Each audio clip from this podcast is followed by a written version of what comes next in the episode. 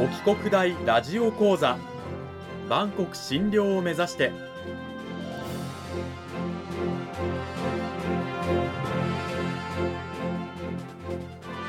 番組タイトルにある万国診療とは世界の架け橋を意味する言葉です。この番組はアジアの十字路に位置するここ沖縄にある沖縄国際大学で日々どのような研究や教育が行われているのかを発信していく番組です。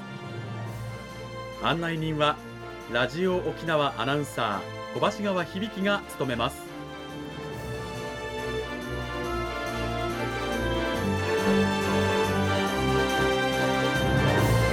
この番組は沖縄国際大学の提供でお送りします。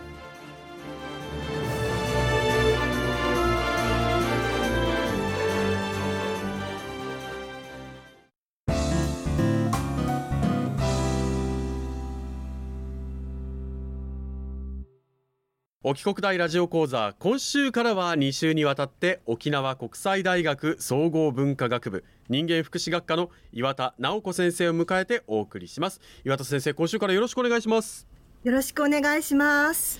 まずは岩田先生内容に入る前に自己紹介の方もお願いいたします。はい、はい私はあの茨城県東海村生まれです。1998年にご縁があって沖国大に着任しました気がつけばもう23年目を迎えています。で人間福祉学科社会福祉専攻で障害学ですとか実習関係それから現代社会と福祉といって社会を見る見つめるその基本的な知識を学ぶそういう授業を担当しています。あの趣味は旅行とあとはスポーツ観戦特にサッカーとか駅伝が大好きです。最近はあのヨガとかウォーキングも楽しんでいるそんな人間です。よろしくお願いします。よろしくお願いします。98年着任で23年目沖国大のねもうあの先生方の中でも大ベテランというね、はい、そうですねあの最初は新人と言われてたんですけどいつの間にかっていう感じです。さて。よろしくお願いします。そんな岩田直子先生をお迎えして今週から2週にわたって講義タイトルはソーシャルワーカーを目指す人は大学で何を勉強している？ソーシャルワーカーの仕事と大学での学びと題してお送りしていきたいと思います。さてそもそもなんですけど岩田先生あのソーシャルワーカーというね名前をよく聞きますけれどもねあの今週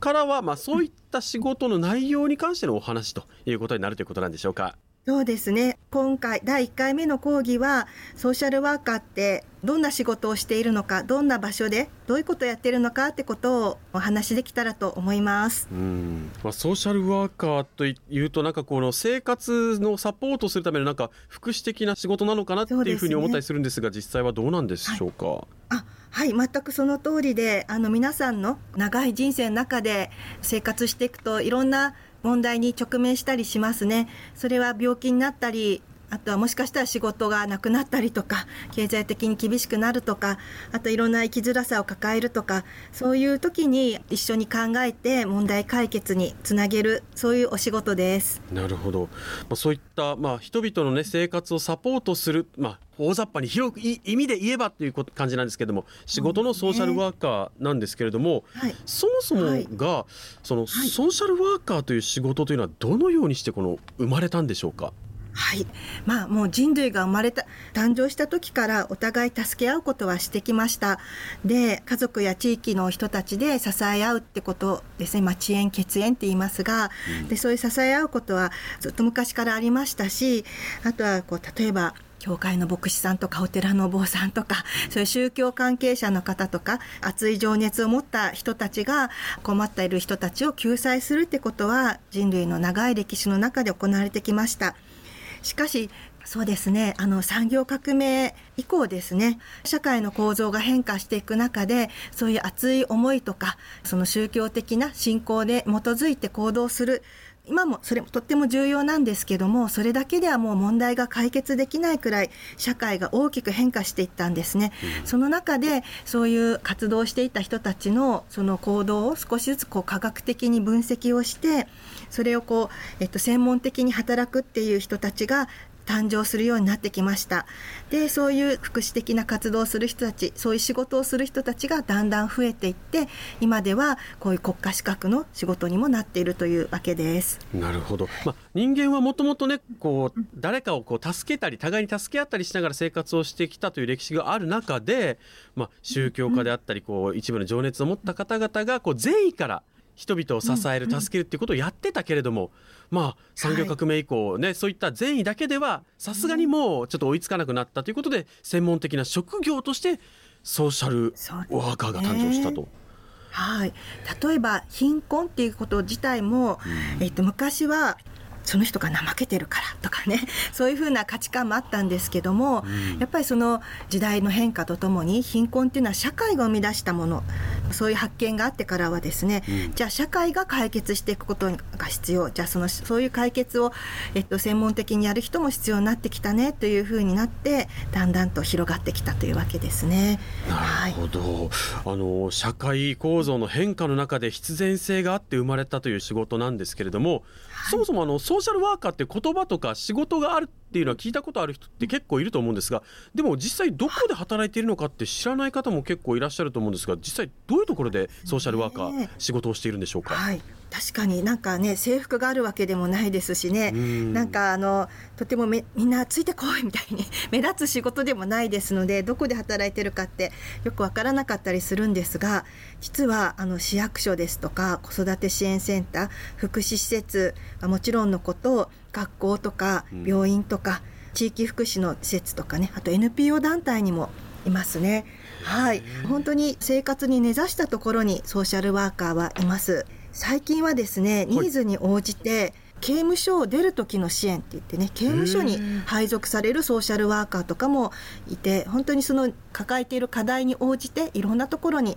ソーシャルワーカーっていうのはいます。あの先ほどおっしゃった社会構造の変化に伴って生まれた仕事ということでやっぱりこう時代が変わっていろんな社会状況が変わるとソーシャルワーカーという仕事もこう何ですかその仕事の内容であったりどういったところでサポートをするかというのもやっぱ変わってきたりっていうことがあるんです、ね、くるんです。そうその通りです。はい。刑務所でその幅が広いですね、ねはい、あの受刑者の方の相談に乗ったりしてこう例えばねあの出所後にどういうふうにこう人生設計をしていけばいいのかとかそういった相談にも乗ったりするんですか、そうですね。はい。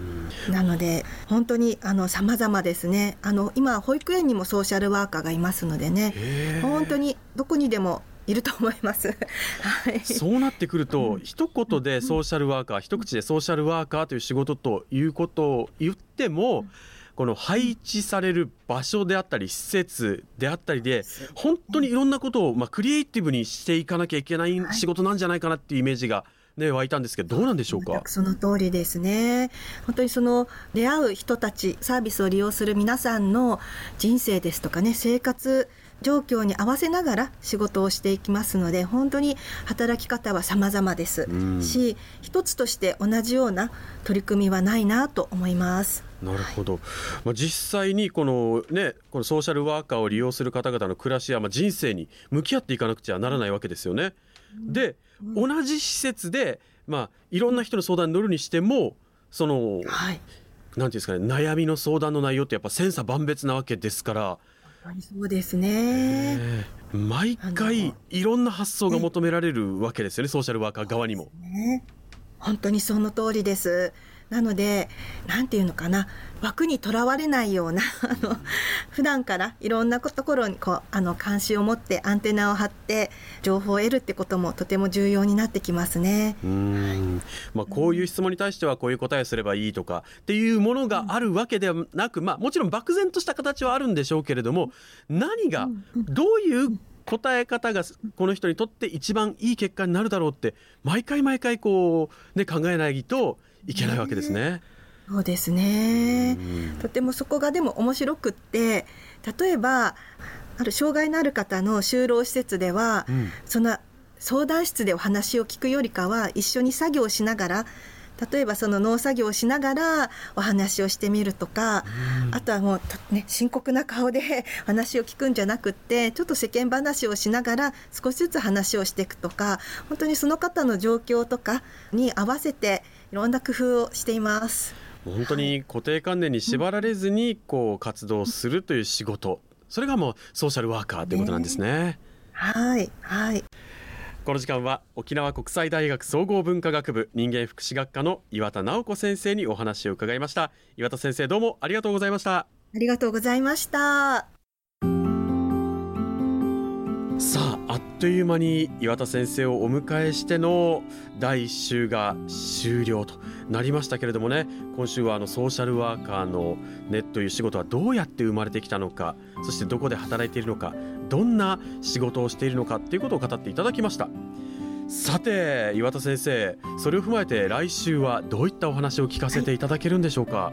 はいそのソーシャルワーカーを目指す学生さんたちが大学でどのような勉強をしているかということをお話しできたらと思います。うん、でなんかねソーシャルワーカーっていうと介護の仕事をする人みたいに誤解されることも多いんですが、うん、そんなことはなくって小さいお子さんから高齢者の方までそれから外国人の方本当にいろんな方と向き合うお仕事なんですね。なのでそういういろんな方と向き合うために どんな勉勉強しているのかをお話しできたらと思います。なるほど。わ今週もね先生お話ししてくださったようにソーシャルワーカーというものはあの働く場所とかねどういった方の相談に乗るかとかによって、えー、いろんな解決法を一緒に考えていかなきゃいけないっていうお話されてましたけれどもね大学生がそういった何て言うんですかねもう本当に経験がものを言うような仕事をしていく上で必要なことというものはどういったものなのかということを来週は聞いていきたいなというふうに思っておりますけれどもね。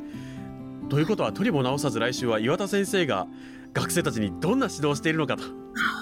いうようなね。そうですね、うん、はい、私が指導しているのもそうですし実習？3年生4年生でちょっと長い福祉実習があるんですね。そこではあの現場のスタッフの方たちもとっても教えていただいてるんでそういう実習のことなんかもお話できたらと思います、はい、来週も皆さんぜひお聞きください。今週は沖縄国際大学総合文化学部人間福祉学科の岩田直子先生にお話伺いました。岩田先生来週も引き続きよろしくお願いします。よろしくお願いします